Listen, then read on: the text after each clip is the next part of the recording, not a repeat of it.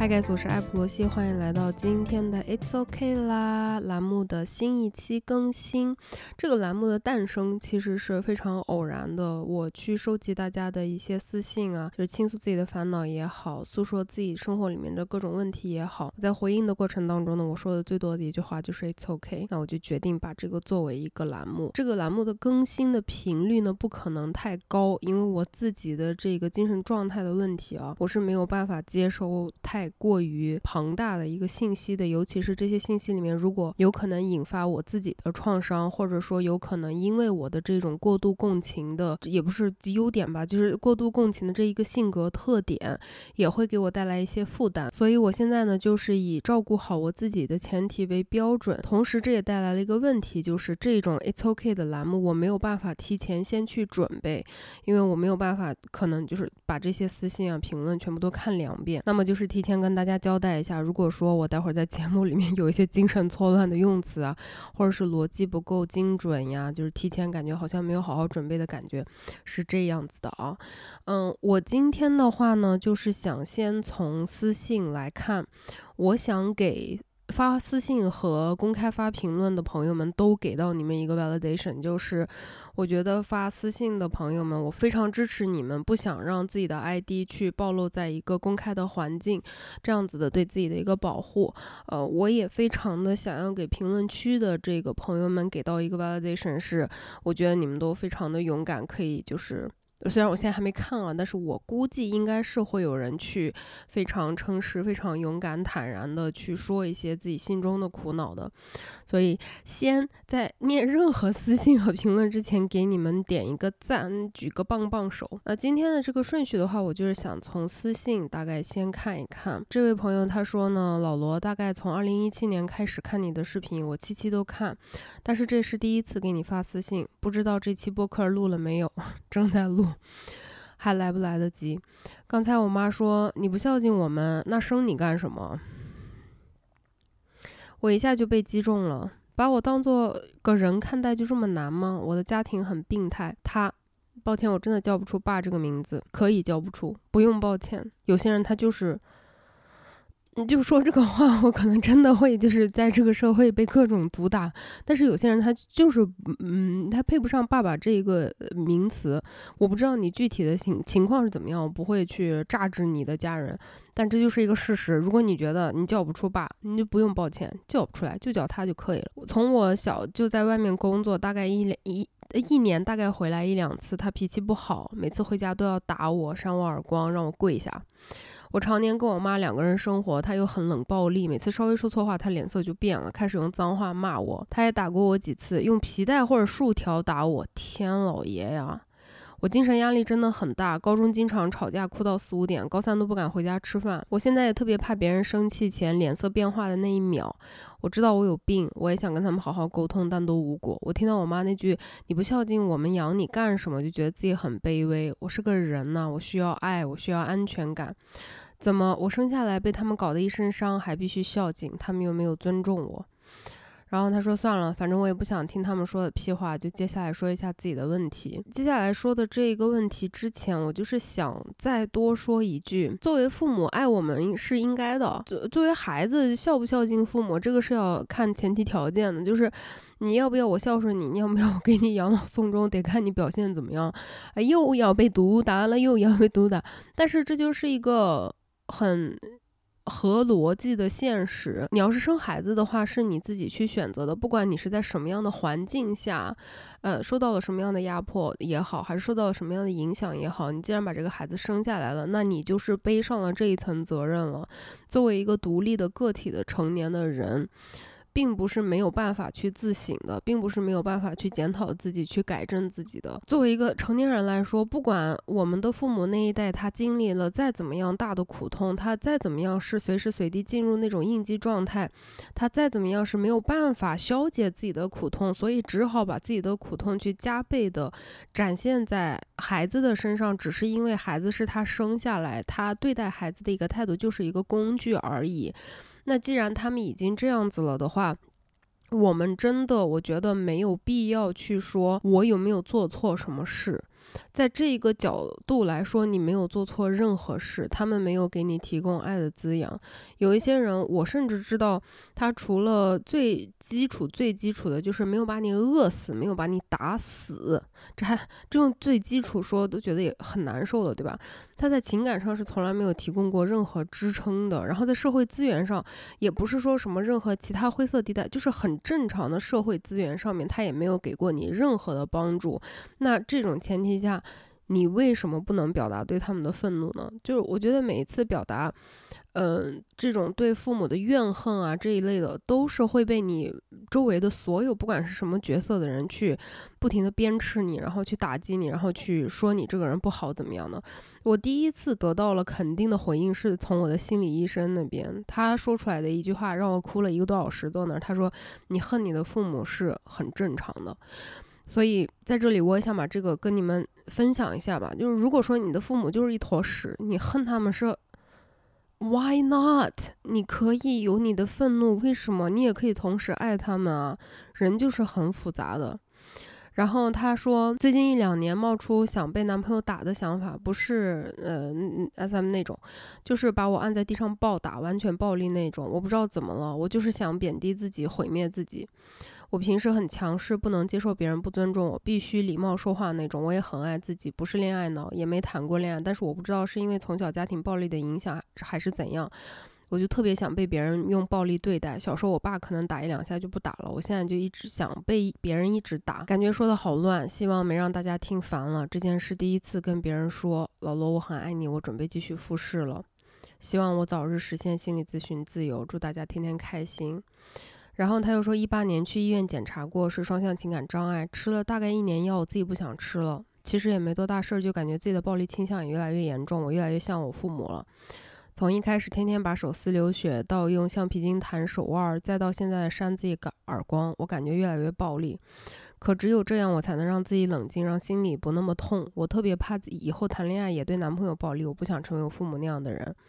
可是我越来越像他们，很无力。我不是一个专业的心理咨询师，我也没有这种专业上面的理论支撑。但是以我自己的经验来讲，你想要被打的这一种想法，完完全全是受到你自己的这种环境和创伤的影响。我不知道对你来说是不是？对我来说，我之所以当年会选择那么有毒性的关系，会让一个男人那样践踏我的身体。侵犯我的身体，践踏我的自尊，会让他那样暴力的伤害我，仍然觉得是应该待在那段关系里面的，仍然觉得是我应该为他付出我自己，牺牲自己，我应该成为他的妻子，给他生孩子，right？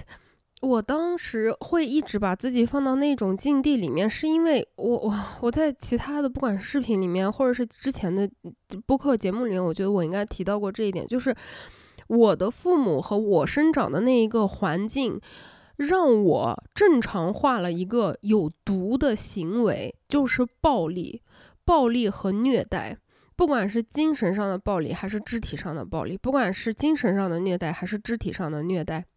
因为我从小到大只看到了那个，我只认为那个是正常的，暴力加虐待等同于了爱，每一个人都想要被爱，我也想要被爱，所以我是几乎在祈求暴力和虐待，因为那个是我对爱的唯一的认知，我认为只有暴力和虐待才是爱的具体的表现。所以，当我没有办法从这种极其扭曲的想法里面脱离出来的时候，我就是会一次又一次、一次又一次的把自己扔到这种不管是亲密关系也好、同事关系也好、朋友关系也好，都非常有毒的环境里面。我觉得就是，呃，我不能给你提供什么专业的意见或者是帮助。这种事情你第一次跟别人说，我觉得也是需要很大的勇气的。但是我真的很想告诉你，你那种想要被别人暴力的对待，想要被别人真的是往死里面狠狠的打一顿，不是什么奇怪的事情。如果你生长在这种环境，你被这样子去虐待的生活着，很正常，真的很正常。你会想这些东西是很正常的，因为这些对于你来说就是一个正常的东西。然后就是对于对自己的身体上的这种伤害，我觉得真的就是为什么我现在那么沉迷于举铁，沉迷于打拳击？我真的是说不够的，想跟大家宣传这一点，就是说，当你把这个攻击性用合理的方式发泄出去以后，我自己的经验来讲，真的是会你把自己保护起来的。嗯，伤伤害自己身体的这一种行为呢，我也经历过，并且是有一段时间，我觉得是非常的严重。然后这种东西它真的停不下来。可是当我真正的开始找到我。有愤怒是才是对的这种感觉了之后，我在做这些非常非常暴力的运动上面，比如说举铁，就真的就是纯暴力，就是发力气，就是使力气，就是要精疲力尽，把你身上最后最后的一个细胞全部都用完的那种精疲力尽。打拳就更不用说了，打拳几乎就是一个在安全和不伤害别人的前提下，拼命的发泄自己的攻击性的这一种运动项目。就是我真正的是找到了这些之后，就是找到了一个出口之后，才停止了对我自己身体的伤害的。就是主动行为意识上的，潜意识的有没有呢？我觉得还是有。我现在看心理咨询，也仍然还是在，就是医生在告诉我说还是有的，但那个我一朝一夕克服不了。可是我就是觉得说，如果大家。在这方面，真的是想要参考一下我的经历来看的话，我我真的觉得找到一个就是非常发泄性的东西，一个比较健康的、比较安全的发泄性的事情很重要。这个不一定只是打拳或者是举铁，你可能对这件这种事情完全没有任何兴趣。有些人是跑步，有些人是逛街，有些人是暴走，就不一定是每件事情都要花钱，也不一定每个事情都要一样的。只要你做了这件事情以后，你的这种愤怒的感觉会有一种发泄的。这种舒缓的感受，我觉得都是可以去参考的。就每次我觉得，就是只要一说 "It's OK" 的时候，几乎百分之八十以上的人来给我发的消息都是原生家庭带来的痛苦。就是有另外一个朋友，他也是在说父母去言语的暴力，他爸说他是累赘，然后。嗯，我的事儿骂我妈，我妈哭了，我去安慰她，我妈又让我滚，就是这种一直在撕裂的感受，真的非常非常非常非常的可怕。然后接下来的这个朋友呢，他提出了一个情感类的问题啊，他说刚刚经历了一段闪电一样的恋爱，对，就是和闪电一样短暂，暧昧了一个月左右吧，然后他表白，我就答应了，经历了快乐的约会，但是过了两三天，他突然主动跟我说自己放不下前任，不想拖累我之类的。提出分开，当下我刚刚那个笑是笑这个男的，蔑视那个男的不是你。当下感觉被雷劈了一样难过，过一阵想想，感觉自己像一个大冤种，就因为每次恋爱都全身心的投入，所以就总是被渣吗？还是什么？尽管被伤害很多次，但我觉得下一次碰到喜欢的人还是会撞上去的。我是不是真的很蠢？是不是真的不能真心实意的投入一段感情，不然一定会被伤害？我听完你说的这一句，尽管你被伤害了很多次，但是下一次你碰到喜欢的人，你还是会撞上去的。我觉得你很勇敢，我觉得你心里面充满爱，我觉得你特特别厉害，我觉得你特别的棒。如果说，不要真心实意的投入一段感情，确实是不会被伤害。但是如果说你没有真心实实 真心实意的投入的话，也可能真的会很难去获得真心实意的这种回报，是吧？我自己的经验来讲，我觉得现在爱情这个东西对我来说真的变成可有可无了。有了吗？嗯，挺好的，也不能说特别好，因为我还不确定这个爱情它具体的这个形象是怎么样的，没有对我的生活不会产生任何的影响。但是那种嗯谈恋爱甜甜的上头的感觉，我觉得从任何情景下都是一个很快乐、很高兴的事情吧。人被爱了的话，都是会很开心的。那这种闪电一样的恋爱没啥的，这男的一看就是他脑子有毛病，他就是。自己分手了，然后想找一个下家过渡一下，过渡了，然后他又搞不了这个过渡的事儿，就是属于那种，呃，本身没有，脾气挺大的那种类型，所以我觉得就是 let it go，he doesn't matter。You matter, you matter, sister, you matter。接下来这位朋友他说，老罗每次看到你的视频都会因为某件事情共情，哭得惊天动地。我是那种家庭很美满的女生，起码在别人看来吧。可是我的父母易怒，爸爸控制欲很强，从小在我生活里充斥打压、否认和情绪忽视。很不巧，我又是个很敏感的人。这个不是不巧，这个就是因为他们从小这样子对你的虐待，然后你的性格可能才会慢慢的被折磨成这样。任何的情绪被我察觉到，都会归为自身的不好引起的啊。对不起，我一直打断你的私信，我真的是我都服了，我真是受不了了。就是我们已经被就是压迫和洗脑的，一直在什么东西都在从自身找原因。你就想一想。不管是父母、同学、老师、朋友，任何一种社会身份的人，都一直在跟你说是你不好，是你不好。但是在家庭环境下，你就是挺好的，是你父母不好啊。我现在二十三，在以往的二十一年里，我都十分厌恶自己的情绪里度过。我讨厌自己，很久的讨厌。这不仅影响我阴晴不定的情绪，更影响了我和任何人确立亲密关系。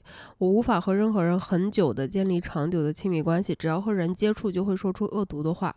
有很多时候，我是故意的，逼迫对方离开，却渴望对对方留下。一旦对方离开，我就会沉浸在痛苦中，无限的指责别人，也指责自己。别人离开一定是我的原因，我每次都这样想。我一定不是值得被爱的那个，即使我永远相信爱情。近两年好一些了，特别是在看了你很多视频以后，我发现了很多我父母从来不会夸赞我的地方，不停的自我治愈。我开始打算从喜欢自我本身开始，慢慢的对自己建立信任。哎呦，这种的我是真的会被。就我一直说的，为什么我是女生，我会爱女生，并且我对我的观众还有听众都会有非常高的一个忠诚度。就是我觉得这样子的话，我每次看到有人跟我说这样子的话，他说希望你的视频可以一直做下去，他真的会影响到很多人。你很棒，我也是，我们一起做更棒的人吧。我也很想当一个帮助到别人的人，我自我倾诉欲很强。也很喜欢讲道理，也是你让我发现了，我也可以帮助身边的一些人处理情绪困扰。我从来没有什么梦想，这次突然的想要成为像埃普罗西这样的人，能带给别人温暖的人。就是虽然这个对于我来说是一个 很大的彩虹屁，是吧？但是你们知道我此刻的那个情绪的起伏的点在于，我觉得如果说我。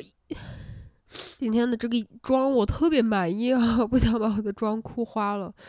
真的，我很多时候会想，如果我现在碰到了像当年那样，就是，嗯。在一个最可怕的状态里面，真的完全看不到任何希望，只希望能够通过结束让我的痛苦停止的这样子的人的话，我能对他们说些什么？我怎么样才能帮到他们？我之前听到过一个节目里面那一个女生她说，就是你要知道，在这个世界上是有很多你不知道的人，陌生的人是在爱着你的。那个那句话对我的触动真的特别特别的大，因为我现在就能感。受到我对于。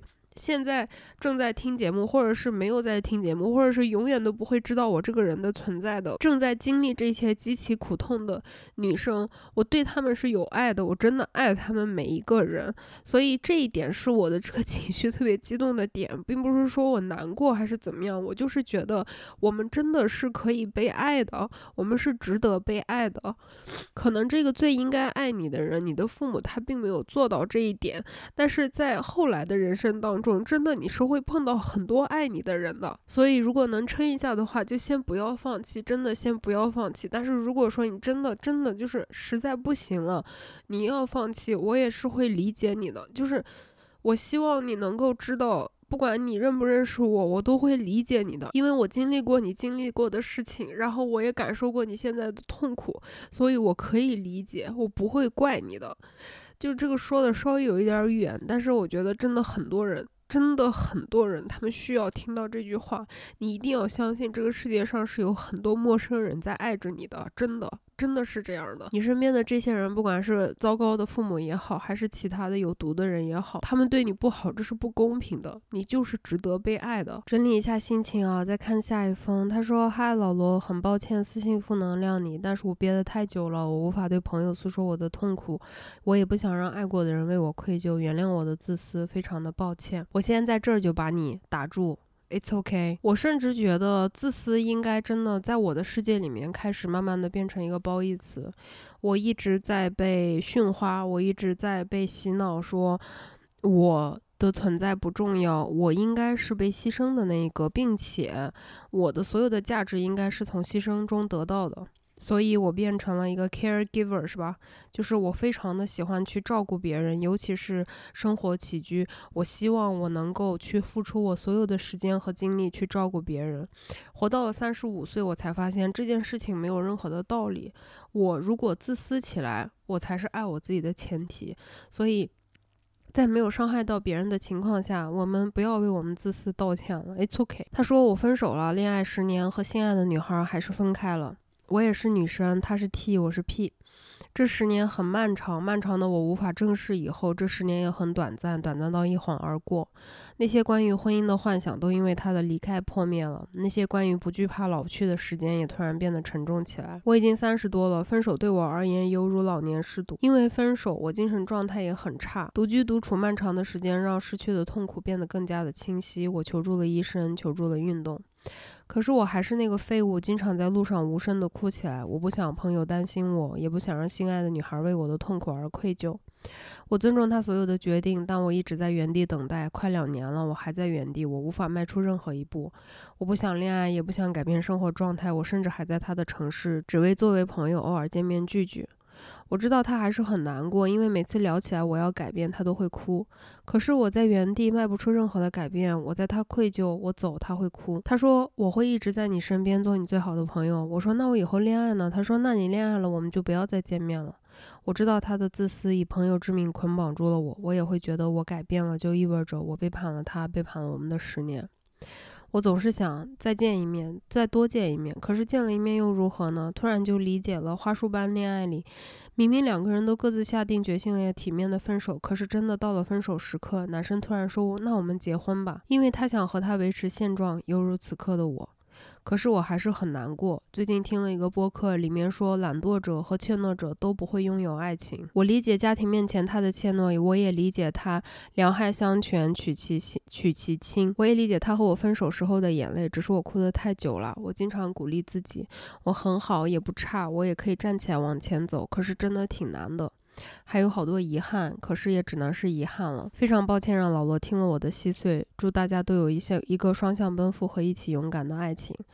P.S. 补充一下，我是自由职业，留在他的城市，我也没有多余的社交，仅仅是为了多见一面，离他不要太远。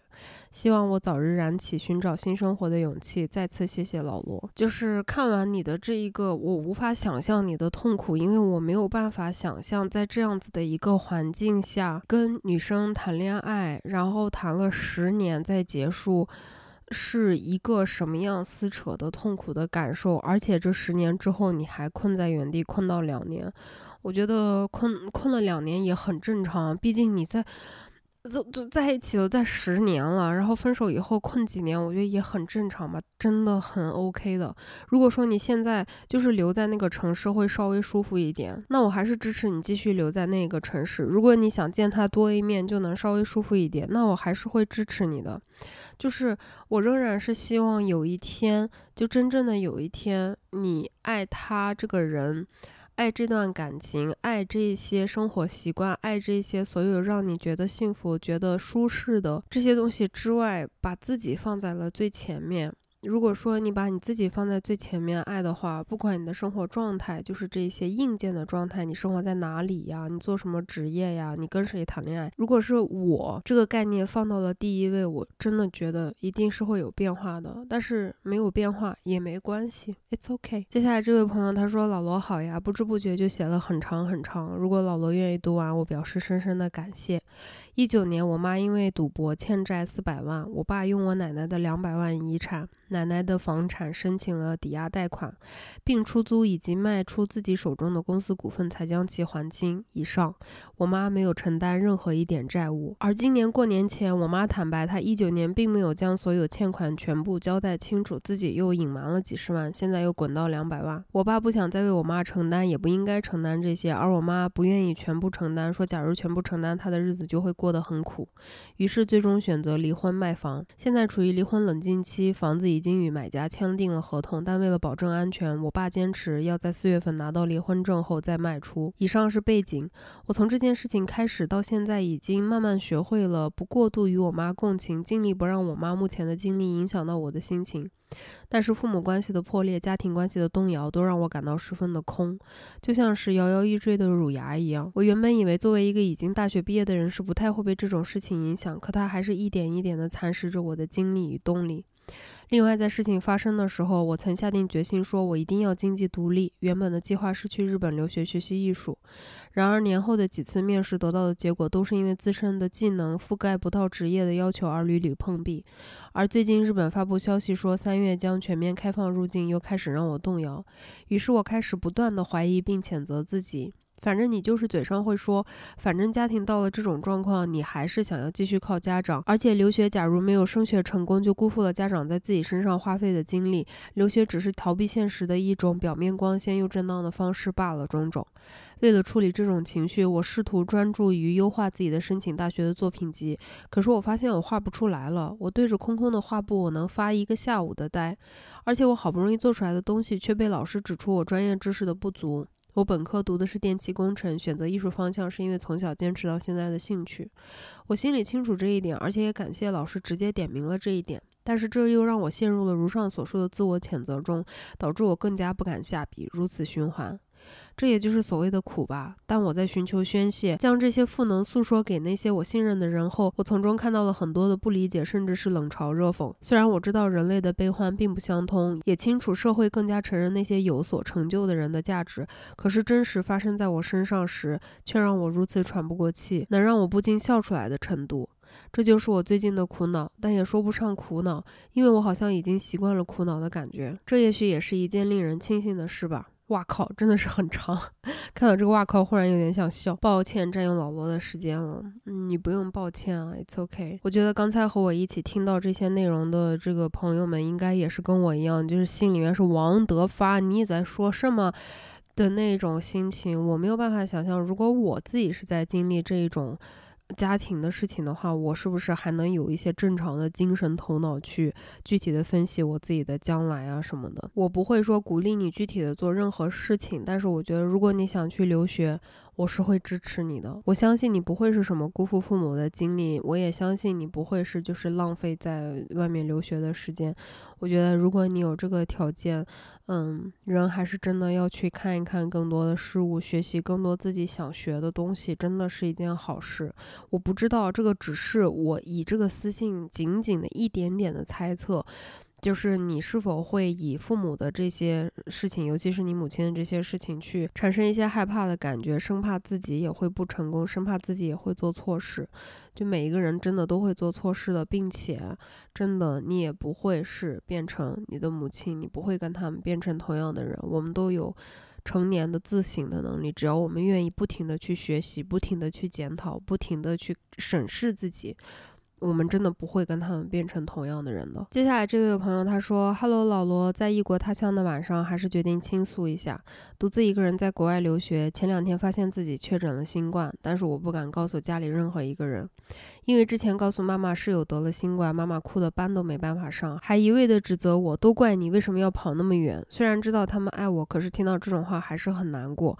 所以这次确诊之后，家里谁都没告诉，一个人默默的住院做检查，但是在陌生的环境。”我真的好怕，好想快点快点回家。希望大家都平平安安、健健康康的。啊，我的宝贝啊，我真的好想摸摸你的毛，抱抱你啊！就 在你转阴了之后，我真的很不是人，对不起。就是在这种啊极度紧张的情况下，我真的特别特别容易去开一些。不太适合的玩笑，然后笑，这个是我自己的一个 coping 的 mechanism。唉，就是我们这个国内和国外对待这个新冠的态度完全不一样，所以没有办法跟国内的家人倾诉这个实际的状况，这真的是太难了，真的太难了，确实是太难了。我也就是一带入到你自己一个人得病，还要自己一个人去检查、去医院，还没办法跟家里人讲，真的是很孤独，然后很难受那种感觉。但是，但是。我们在所有的事情里面找这个 silver light 的话，你肯定是打了疫苗的嘛，对吧？然后如果说你感染的是这个欧米克戎，我们以呃比较乐观的态度去积极的配合治疗，早日康复。然后康复之后呢，多多的锻炼身体，一定会嗯，快快的好起来的。然后希望希望这个新冠这个病毒赶快他妈的死吧！哎，我真的我真的是哎，这个疫情我我嗯，疫情我说不出，it's ok 啊，疫情我真的是哎呀啊，这疫情赶快结束啊，真的快受不了了。接下来的这位朋友他说罗老师，请不要叫我老师，老师这个词让我害怕啊。我真的很迷茫。我喜欢上同一间办公室的同事，我们在谈恋爱，感情很好，但是他家情况不好，又不是本地人，买不起房。我父母坚持让我分手，并且找了家境好的男生喊我去相亲。刚刚跟他提了分手，我知道对他很不公平，我也很痛苦。但是理智告诉我，长痛不如短痛，跟他在一起以后会有很大的风险。现在的承诺都是虚的。很抱歉打扰你了，这点事可能在旁人看来就是我脑子里有水。但是如果能给你提供到播客里面提供一些内容，虽然这件事情没什么值得说的，我能听到也是一种安慰吧。让你能听到就是它所有的价值，它是一件很有价值的事情。你看一下，你在这一篇过了零点晚上大半夜的，你肯定是心里非常非常的难过。我也不知道你在打字的时候有没有哭，有没有掉眼泪，但最起码你的心情是极度难过、极度痛苦的情况下，你跟我道歉道了不知道有多少遍，在一个句子里面，你把自己也打击了多少遍。It's okay。It's OK，你的脑子里面没有水，你按照你父母的给你的这一条路去选择，你有你自己选择的路。我可能会同意你做的每一个方法的方式吗？不一定，我可能不同意你做事的大概率所有的方法方式，那有什么呢？我仍然对你是有爱的感觉的，我仍然觉得你肯定是一个非常好的人的，我也仍然觉得你发这封私信没有什么的，你做出了这种选择没有什么的。也许有一天你会后悔，也许有一天你不会后悔，但是反正都是你自己做出来的事情，你自己会承担他每一个不同的选择所带来的不一样的后果的。如果你有一天因为这，这一个现在的选择感到很幸福、很开心，也可以呀。如果你有一天后悔了，那你之后不会再这种重蹈覆辙了，也可以呀。就是 it's OK 啦，真的 it's okay，这有什么大事呢？真的没有什么大事。但是你的痛苦就一定是应该被看见的，是被承认的。你脑子里没有水。下面这一个朋友他说：“罗，我去年十二月在公交车站被猥亵，被弄到。”在衣服和包上，不过还好我没有直接看到，不然估计会一辈子阴影吧。然后报了警，前两天终于通知我人抓到了。这个人之前还犯过好多次，但是之前都没有被报警抓到，这次终于得到惩罚。要是有幸被读到的话，希望告诉姐妹们，遇到这种事情千万要报警。这不仅是对自己的保护，也是对其他女生的保护。我好为我自己自豪呀！我也要为你感到自豪，你真的是太棒了。就是大家也一定希望你们保护好自己哦。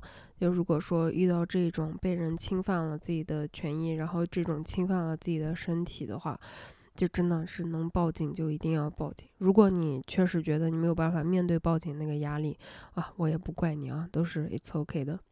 接下来的这一个朋友他说。晚上好，罗女士。我今年一月份硕士毕业了，目前在家待业。其实今年过完生日就二十八岁了，感觉自己一事无成。父母对我就是养猪策略，我知道他们是不想让我受苦，不催我工作，天天给我好吃好喝。但是清楚地认识到自己很废物，真的是件很难过的事情。虽然每晚睡前会给自己打气，说明天一定要把简历写好，搜索求职信息。第二天又会被手机电视剧吸引过去，然后到了晚上又开始自怨自艾，简直是一个恶性循环。哎。真希望自己的执行执行能力能强一点。补充说明一下，为什么硕士毕业也觉得自己一事无成？首先是同龄人早都赚钱四五年了，我还一分钱没赚过。其次是这个硕士读的真的好辛苦，延毕半年才马马糊糊毕业了，就感觉我是读书工作干啥啥不成。不是的，姐妹，真的不是的。你现在就是目前待业的情况，一月份才毕业的，在待在家待业了，也就是一两个月的时间嘛。It's OK，不要慌，不要慌。而且感觉你父母就还挺好的这一种，那有父母有父母的这个支撑。等你哪一天真的想找工作了，你会起来把简历做了，然后你会去搜的。It's OK。然后接下来的这个朋友他说：“老罗，我真的太难过了。之前我一直都不太想谈恋爱，不太想结婚，但是去。”去年认识了一个弟弟，我上头很快，会在对他很有好感的时候，对其与小细节自动加很多分。比如没在一起之前，他约我看电影，走在路上他会让我走里面，电梯里人很多的时候会把我护在里面的等等一些小举动。对不起啊，我现在 这些东西我都是完全无动于衷，我就会觉得说，so 给我带来了什么？说明了什么？这个能不能 让我判断你这个人的怎么样？对对对，对不起对不起啊，太杠了。我就会觉得他对我很好啥的，更加的心动。还是要忍不住再杠一句，就是我活到现在，我明白了一件事情：男的对我好没有任何意义，男的他自己好，值得我对他好。我现在逻辑是这样的，他对我好啊，后面的这个原因。嗯，都是很值得我去推敲的。这个对我好，要看到底是啥啥意思，啥目的。好了，停止杠精啊！看他的这个私信，他说在一起的时候确实挺开心的，但是前段时间我们分开来，这个分开的方式我非常不能接受，我被冷暴力了。我发消息不回，打电话不接，后来说我说知道了，那就分开吧。他也没有任何回应。我把所有社交软件相关联的都取消了，但是他还是没有取关我的微博，可能是我想太多。今晚上小号去看了他的新微博，不得不承认。我一个我一直不愿意承认的事实，他已经目忘了，比我想象中快得多得多。我很难过，感觉这段感情好像是一个玩笑，确实是以前想的很天真，以为感情都能有始有终，就这么莫名其妙结束了。说分手之前，我还一直担心，我收了他的礼物，吃了日常出。出家门，他付饭的钱，然后分手会不会不好？就各种觉得我会伤害到他。我也有给他买礼物，请他吃饭，通过另外的方式试图让大家的开支是平等的。刚开始分开的时候，我会一直找自己的问题，我是不是哪里不好，哪里没做对？为什么他会这么对我？消化了一段时间，今晚看他的微博，真的突然特别难过。说出这句话的时候，我也很难受。留在原地的真的只有我自己。我承认，我唉，我也经历过你的这种时候，这种东西就是会很难受的。当你的爱得不到回报的时候，我们任何一个人都会很难受。就，哎，你 emo 也是很正常的，难过也是很正常的，it's okay。但是从这个形容来看的话，这男的也就是，嗯，他。没有太喜欢你，he's not that into you，是吧？这种事情就是会很难过的，你的情绪是很合理的，然后你的这种伤心难过也应该是被允许的。但就有一点吧，我觉得从自己的经历来看，就是现在这么快看清楚了，对于他来说，这真的是啥事儿没有。嗯，就是虽然当下非常痛苦、非常难受，但是对于你来说也会更快、容易走出来一点儿，就是比起。那对方一直吊着，然后一直不说，或者是一直没有办法让你知道，或者是更甚者，最糟糕的是，他一直发出各种各样的信息，好像他是完全走不出来，你们俩还是有这个复合的机会。如果是这样子的话，我觉得好像还是更加更加的痛苦。就目前这样子的形式，你知道了，这他是这样的，啊，希望你能够早日的走出来吧，我相信你肯定可以的。但是我也觉得你很棒，就莫名其妙要给你点个赞啊，没关系的，it's OK。接下来的一个朋友他说，最近真的自己要到一个崩溃的地步，我才二十三岁，虚岁。我提一个问题，虚岁的虚岁到底是为什么？为什么要讲虚岁？就我知道虚岁是什么，但是我真的年纪越大，我不理解这个虚岁它的意义到底在哪。本是一个快乐有自己生活的女孩，谁知会被催婚。过年的饭桌上也也催，平时也催。我只要一反驳，就说我不懂事。我才二十三，我的人生才刚开始，我刚刚步入职场，我想稳定一下工作，怎么办？我真的好焦虑。呃，能够稳定这种焦虑的方式，就是真正的，我就我觉得哦，就不是杠，真的不是杠，就是把你的精力投入到工作里面，然后跟这些给你带来这种催婚的焦虑感的人尽量保持距离。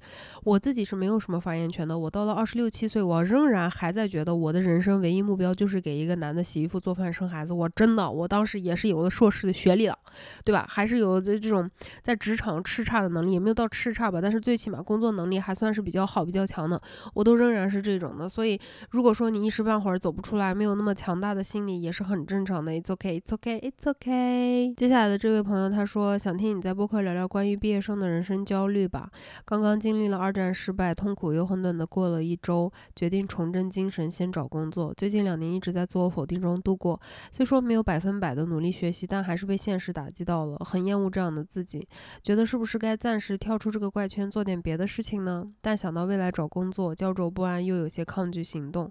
不知道我一顿胡说有没有说明白？说明白了，想听听你对升学或者就业的岔路选择有什么看法呢？希望你看见。无论如何都爱你支持你，谢谢，我也会爱你支持你的。我觉得关于毕业生的人生焦虑，你真的就是要自己去熬的。我当时因为毕业的这一个焦虑，更大的恐慌是来自于，如果我不离开那样的一个环境，我又将会，呃，被我父母。或者说我自己主动的跟他们捆绑在一起，然后他们又将把我在大学四年受了那么多苦难。来来获得的这种自由、自我的能力、独立自主的能力去剥夺走，然后他们又将再次就是完全掌控我的人生。然后我记得那有多痛苦，我也非常的明白，我再也没有办法承受那种痛苦了。所以我当时是这样子的一个驱动力啊，去考研。这个考研也是不想要面对这个工作，因为当时如果是工作的话，我觉得我没得选，我只能去他们想让我去的这种工作单位或者企业。就每个人的情况不一样，我觉得你最后，我相信你，我真的相信你，肯定会是做出适合自己的选择的。我对于就是更宏观上面 来讲，是吧？毕业生的这种人生焦虑，我觉得真的是，呃，我们所处在的这个环境，尤其真的是太严苛了，真的。这一点我是逐渐的接触一些可能在不同环境里面长大的人，他们的那种不一样，他们的那种躺平，他。他们的那种慢节奏了之后，才尤其的开始感受到的这种不同是多么大的不同。我们好像一直就是那种赶着你赶着你赶快上大学，你赶快上大学，赶快考研，你赶快考研，赶快工作，搞完工作赶紧结婚，结婚赶快生孩子，生完孩子赶快这样跟，那我的心脏跳调子都出来，赶赶赶赶快，不说赶快赶呀赶呀，对不起。就是我们一直是这种啊，赶快拍你的屁股，赶快拉着我往前走的这种 感觉，没有说大家是驴的意思，但是确实是这样子的，我们没有办法就是停下来说我是谁。我到底要做什么？我喜欢什么？我想要什么？就我们从来没有被给予过这样子的一个权利，或者是给予过这样子的一个选择，说我可以停下来喘口气儿，然后我可以先不想我的未来，我可以先想一想我的现在，我到底想要什么？我喜欢什么？如果说这个环境没有办法给你创造这样子的一个选择权的话，是不是自己也可以努力去试一试呢？不说就是什么。毕业还是在考研，还是在工作，就从一些小事情做起，然后开始抓住自己人生方向盘。我真的很喜欢用这个比喻，真的有可能。我是觉得从我的经历来讲，我现在仍然是一个非常迷茫、非常非常迷茫和焦灼的状态。但是我觉得我比起两年前、三年前、五年前、十年前的是好了太多太多。这个好的唯一的原因就是我越来越看到我自己了，就只有这一个。不一样的点。接下来这个朋友他说：“老罗很喜欢听你的播客，第一次发 B 站的私信，不知道有没有机会被你看到？看到啦！我在毕业之后喜欢上了研究生的同院男同学小木。毕业之后他去了杭州，我在上海。毕业之后的这三年里，我断断续续的找他聊天，从一个完全线上不认识聊成了还不错的朋友。”二零年底，我们俩第一次面基，后面陆陆续续每隔半年又见了两次。期间，我们几乎每天都在聊天，大多数都是我找他，他偶尔也来找我。从日常聊到工作、历史书籍，但我很清楚他不喜欢我，更多的是出于朋友的礼貌。最近因为工作的变动，我自我封闭了一段时间，没有找他。到现在，我们断联接近二十天了。我清楚的知道这段关系到此结束了。单靠网络的聊天的关系真的很脆弱，特别还是单方面努力的。虽虽然没有。结果，但是回想起来，我也不会后悔。女生遇到喜欢的，也可以主动争取。我至少努力过了，虽然没有直接告白，但我相信他应该是知道的。曾经我一直在纠结如何给这段无疾而终的感情画上句号，是放下之后再见面时淡淡的告诉他我曾经喜欢过你，还是喜欢的正热烈的时候冲动的告白？现在想想，事情的发展永远无法假设，大多数的感情都是无力，最终不了了之的。It's OK，我尽力了。最后，希望老罗身体健康，情绪健康。希望我也一样。真的，It's OK，。我觉得你的整个态度都非常的健康。然后，我特别支持你说的，就是女生遇到自己喜欢的，本来就是可以主动争取的呀。这个点，我我真的是觉得没有什么更下贱的事情。为什么我们从来不会把一个追自己的男生？嗯，评定为哎呀不行，这人就只能玩玩，不能结婚。就女的真少，真的从来不会有这种想法吧？为什么呢？我们仔细的去分析讨论一下，我们是不是因为把这个男的当成一个人先看待？然后才从他的身体上面啊，不是身体上，才从他的自身条件上面去评定一些有没有自己喜欢的这一些点，跟自己契合的点，然后再考虑啊是不是适合谈恋爱。如果是不适合谈恋爱的话，再拒绝；适合谈恋爱的话，就会在一起答应他所谓的追求。为什么到了女生如果说主动的表明自己的心意，就会变成啊这样子的女生就会很廉价，这样男生就不会认真了。这样子的男生你真的想要吗？啊，呃，不是说这个朋友啊，就我想跟很多女女生就是非常惧怕追男生，觉得追男生都不行，然后天天在那个，我也是自己见啊，这种短视频刷的特别多的，就是女生撩男生要怎么样的去怎么怎么那。如果你的性格就是很直白的说我喜欢你，你对我有没有感觉不？一点问题都没有。为什么？当你碰到一个正常人的时候，他就会说，嗯，我也喜欢你，我对你又有感觉，我们两个接下来试一下。呃，下一步怎么走？要么他如果不知道，他就会说啊，你喜欢我，我也不知道我对你是啥感觉，要不我再想想。要么他就会说，哦，我对你完全没有喜欢那种感觉，你觉得光做朋友行不行？这种人就是这种正常的人才可以放到自己的择偶的 那个。池子里面好吗？不是说你养鱼，我的意思就是那个范围里面。如果他就因为呃你表白了，说我喜欢你，你想不想在一起怎么样的，然后就觉得说哇，你这个女生怎么会这样子？啊就这种人最好离他远一点，赶快赶快跑开，连夜买火车票搬家走，开香槟庆祝。接下来的这一个私信，他说老罗说一件很离谱的事儿，求老罗骂骂我。No，我不会骂你的，It's OK。我在成都上学，因为疫情延迟开学了，但我人都到成都了，没办法就住在小姑家了。小姑有一个儿子比我小两岁，小时候对他有点印象，后来他们一家搬到成都就没怎么见过了，也不熟。住他们家几天了，感觉跟表弟有一点暧昧，不知道这样的形容对不对？就感觉他在父母前对我的态度跟私下对我的态度完全不一样，在小姑面前就对我很有礼貌，保持距离，但白天他们去上班的时候，他又会各种接近我，说一些奇怪的话，比如在我上网课的时候进来。手搭我的肩膀，头靠得很近，问我在上什么课。再比如夸我早上刚起来的样子好好看。还有一次靠得特别近，马上就亲上我了，我躲开了。但是因为他的这些行为，我就会忍不住乱脑补。说实在的，对他真的很陌生，也没有亲戚的概念。而且他长得很清秀，就有点像我喜欢的类型。但我知道这不对，也不想让他再接近我。但是现在为止，他也没做出什么出格的事儿，我很难去训斥他什么。而且有时候又忍不住想跟他接触，我真的觉得我疯了。他可能是因为青春期有点那种心。思很正常，但我在干嘛呀？还得住半个多月，我不知道怎么扭转现在这种局面了。我觉得在发生什么事情，你心里都非常的清楚。但是如果他是一个青少年的话，我不会骂你的，我绝对不会骂你的。但是他比你小两岁，我不知道你现在几岁。如果你嗯二十岁或者十九岁，他还没有成年呢。呃，我其他的我都不发表任何的意见。离未成年人一定就不可以啊，就不要不要有跟任何未成年有关系的这种东西，不管是男对女也好，女对男也好，都不可以。道德上的这种谴责，我是绝对不会给你的，我会支持。这个吗？我不会支持，我自己会做吗？我不会做。但是如果有人确实他们要选择这样子的生活，或者他确实说这种感情或者这种冲动是真的，如果他们两个没有伤害到任何人，如果他们两个选择呃永远都不生孩子的话，我会轻易的去批判他们吗？不会了，就就我就是这样子的一个态度。哎呀，这话说出来我又得被多少人给打死。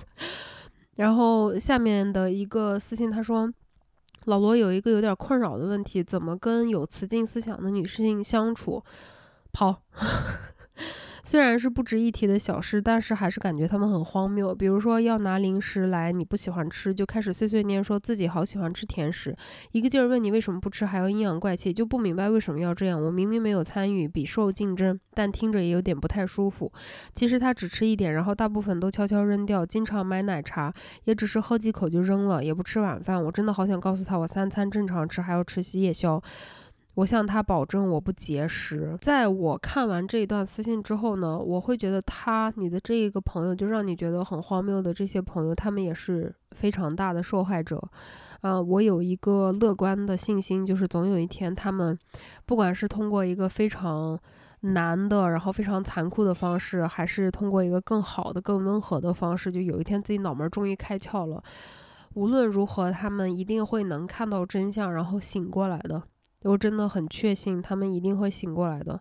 嗯，像我自己现在的这种心态的话，我就会远离这样子的人，我会跟他们去保持距离。如果说是，呃，困在一个宿舍怎么样呢？我会在自己的精神上面去切割，去保持距离，因为我觉得，嗯，能够改变他们，或者是能够点醒他们的人不是我，然后我也没有这一个权利和义务承担这部分的工作。那我唯一能够做好的就是自己好好吃饭，自己该吃夜宵吃夜宵，然后好好锻炼，好好长肌肉。我现在自己是非常同意一个说法，就是精神男人的。嗯女生，呃，我就不会想要去团结了，因为他们仍然是凡是站在一个男性的角度去思考问题，然后始终是想要以讨好男性来获得利益的，呃，这个东西他到最后他总是会看清楚的。我这样说可能很冷酷啊，但是我确实现在比较同意的一种说法就是。什么样的女性同胞，我不会再去 接近她，想要跟她产生连接呢？就是精神男人的女性，我是会远离的啊。下一封私信，他说关注老罗好久了，第一次发私信。上一份工作是第一份工作，你这话说的，说绕吧也不绕，说废话吧也不废话，确实逻辑都挺通了，怎么就有这么多重复的词？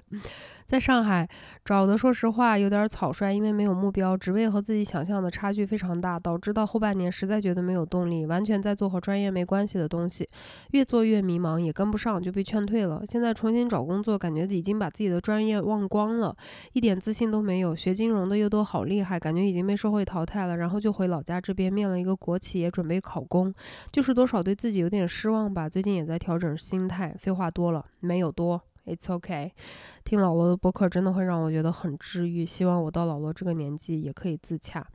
希望我们在任何一个年纪都可以自洽。我真的希望，如果说女生能够在十四岁、十五岁的时候就已经醒过来了，然后开始自洽是最好的。我这种到了三十多岁的能自洽也可以，就是没关系，It's OK。无论多晚都不晚，六十岁、七十岁醒过来的也不晚，都是值得鼓励、值得赞扬、值得给他们一个拥抱、值得给他们一个姐妹的支持、姐妹的点赞呢。像你这种这个状态，我也能够理解，肯定是一个很难受的一种心。情嘛，你肯定会在自己探索的这一条路上，真正看到最后你自己想要的是什么的。我对你非常的有信心。